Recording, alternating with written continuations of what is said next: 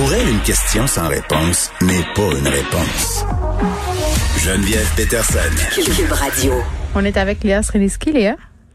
Comment ça va?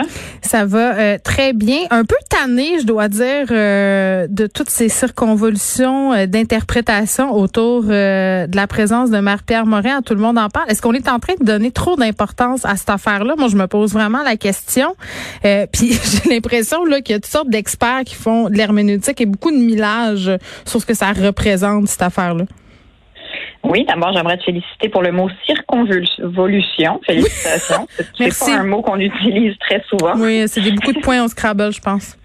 Eh oui, vraiment. Je pense que pas assez de dettes pour le faire. Euh, mais oui, bien sûr qu'on en parle trop. Bien sûr qu'on donne beaucoup trop d'importance à toutes ces choses. Euh, et bien sûr que tout ça est très nouveau. Je sais pas si on en parle trop ou si on en parle de la bonne façon. Je pense qu'on est en train un peu de passer à côté du vrai débat de cette affaire-là puis de, de la chose vraiment intéressante qu'il faudrait peut-être dire. Oui, ben c'est sûr qu'il y en a plusieurs, mais moi, il y en a une que j'ai relevée et que, qui ne semble pas circuler tant que ça. Et quand j'ai regardé l'entrevue de, de Marie-Pierre Morin et que j'ai trouvé que les, les, les questions d'Anaïs Savon étaient très intéressantes, il y a aussi, mais Anaïs, il a été d'une couche en plus. Et euh, elle ne semblait pas, Anaïs, elle semblait pas comprendre comment une fille comme Marie-Pierre Morin ou, n'importe qui qui souffre mm. de d'alcoolisme ne Comment ça se fait qu'elle s'en était pas rendu compte à un moment donné que crime, tu le voyais pas, là, que tu transgressais les, les, les limites, puis tu sais, on a tous déjà pris un verre de trop ou été dans des situations où est-ce qu'on était comme il là, je l'ai échappé, tu sais. Oui, mais moi je deviens pas raciste quand je bois trop puis j'agresse pas des gens. Moi non plus, absolument pas. Euh, de toute façon, je bois rarement trop, mais, euh, mais oui, ok. surtout maintenant, surtout maintenant. En fait. Mais euh, mais le truc que qu'on dit pas, c'est qu'on est en train de sous-estimer le, pouvoir infini d'une femme qui est belle. Mais ça, c'est euh, tellement vrai, là. Mais Marie-Pierre Morin, l'abus de pouvoir qu'elle fait, là, parce que le, gros de son pouvoir vient de ça, c'est que c'est une femme qui est belle, c'est que c'est une femme qui est très belle, qui était jeune, qui en plus est devenue célèbre. Euh, et ça, ça lui donne un pouvoir là, démesuré. ok? Et on n'en parle pas de cette chose-là. On n'en parle pas de l'abus de pouvoir des belles femmes parce que c'est un privilège que l'on cache, euh, on ne l'aborde pas. Les femmes qui sont belles, euh, je veux dire, généralement, c'est honteux. T'es pas supposé dire toi-même que tu es une belle femme, alors que la plupart des filles qui pognent et qui sont séductrices le savent très bien. Je ne dis pas que ces femmes-là euh, ils ont pas ça, ça veut pas dire que tu es narcissique ou que très souvent, ces femmes-là, ils n'ont pas d'amour propre. Puis j'ai l'impression que c'est là le piège de Marie-Pierre Morin, c'est qu'elle est tombée là-dedans. Puis là, je suis clairement en train de faire une espèce de psychologie que je ne veux pas la psychanalyser. Là. Mais le pouvoir de la belle femme, ça n'a pas été abordé dans, dans le cas de Marie-Pierre Morin. Ben, je, pense, attends, attends, euh, je pense que plusieurs commentateurs, euh, puis j'en fais partie, là, qui ont souligné le fait que ça avait pas été une belle femme, une jeune femme, on lui aurait pas pardonné aussi facilement. Moi hier, je disais, oui. je disais, écoute, ça avait été un gars qui avait commis les mêmes affaires, les, puis j'aime pas ça l'argument, euh, tu sais, d'inverser, mais je trouve que dans ce cas-ci, on peut le dire là tu prends une vedette masculine au top de sa popularité, puis tu lui tu lui fais vivre ça, en ce sens où tu l'accuses des mêmes affaires, puis je pense pas qu'il retravaille. Non, ça c'est sûr. Mais sauf que là, il y a un double standard, cela dit. Euh, puis, puis comme comme tu dis, je pense qu'il y a une certaine fausse équivalence là-dedans parce que dans dans dans l'abus du pouvoir sexuel d'un homme, il y a la peur chez la femme. oui, il y a, l'avantage physique. de force. Oui. Ouais, il y a le rapport de force.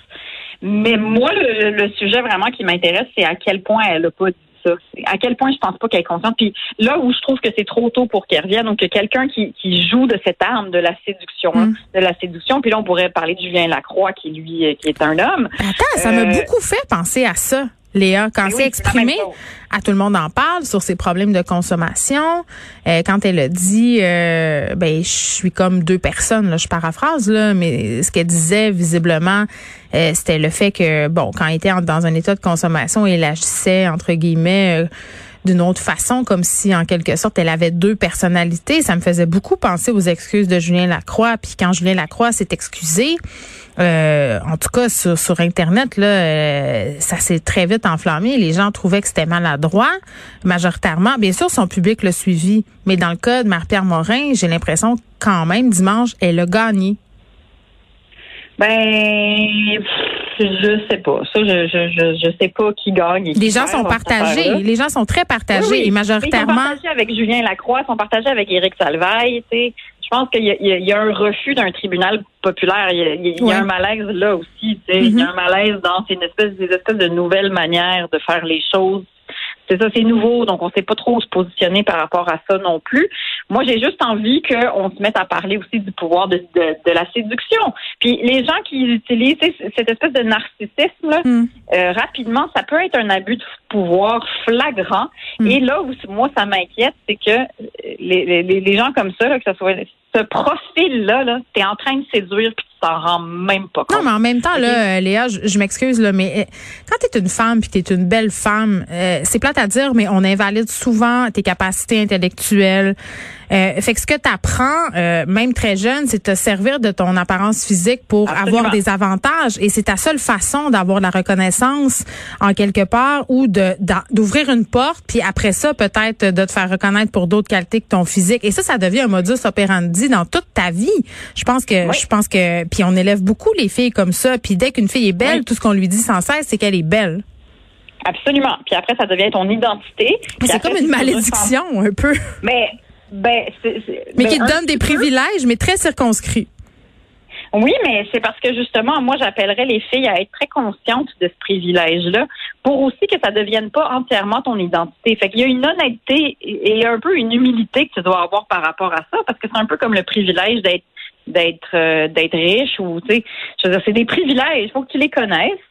Puis après, il faut aussi que tu sois conscient. Je sais que moi, tu vois, j'élève ma fille, euh, j'essaie d'élever ma petite fille qui est qui est comme ça, qui est absolument complètement adorable et qui est vraiment très belle. Fait qu'elle se le fait dire énormément. Donc, j'essaye qu'elle ait une personnalité qui ne soit pas basée là-dessus. C'est-à-dire c'est une chose d'être conscient de ça, mais après, ça peut pas être ton identité parce que un jour aussi, ça, ça s'en va.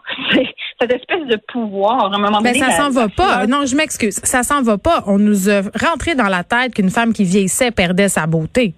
Donc, la beauté, techniquement, ne s'en va pas. Non, la beauté, elle, elle change. C'est sûr que tu sais, il y a des femmes qui sont qui sont plus vieilles, qui sont très belles, mais cette espèce de beauté automatique de la jeunesse, c'est cette espèce de qui est socio-construit. Hein? Elle est socio-construit. Socio-construit. Ben, bien sûr. Je ne sais pas. Mais tu sais, dans l'essence, là, on va avoir un débat d'essentialisme et de, on va revenir à des gros. oui, quand, quand il faut se reproduire, il faut être jeune et tout ça. Là, ça vient peut-être de là notre conception.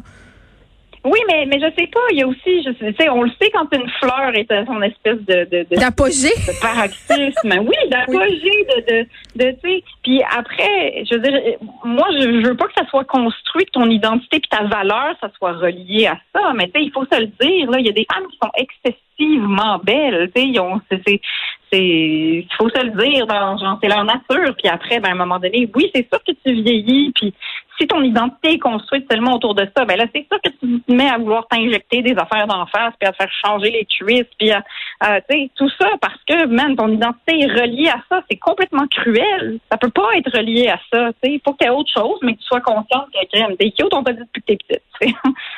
ben, c'est d'ailleurs un, des premiers. Moi, j'ai remarqué euh, quand mes enfants étaient plus jeunes, j'essaie de me passer ça, qu'un des premiers compliments que je faisais à mes petites filles, c'était Ah, t'es belle. Mais je fais pas ça à ah mon gars, je lui dis pas ça. Fait que, tu sais, on les socialise comme ça, nos petites filles.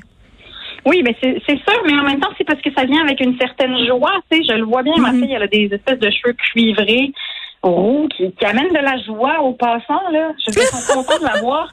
Non, mais ils sont contents, tu sais. moi aussi, quand je vois des enfants qui sont qui sont beaux, j'ai envie d'être avec eux. Tu sais, c'est des petits rayons de soleil. T'as envie de leur dire. Je le vois pas comme quelque chose de complètement péjoratif non plus. C'est un peu comme un but de Cold Cofield en prolongation. À un moment donné, ça t'amène de la joie pour ce que c'est. Sauf que c'est sûr qu'il faut faire attention parce que si c'est la seule chose que la petite fille elle reçoit, hmm. elle pense que c'est ça qu'elle est.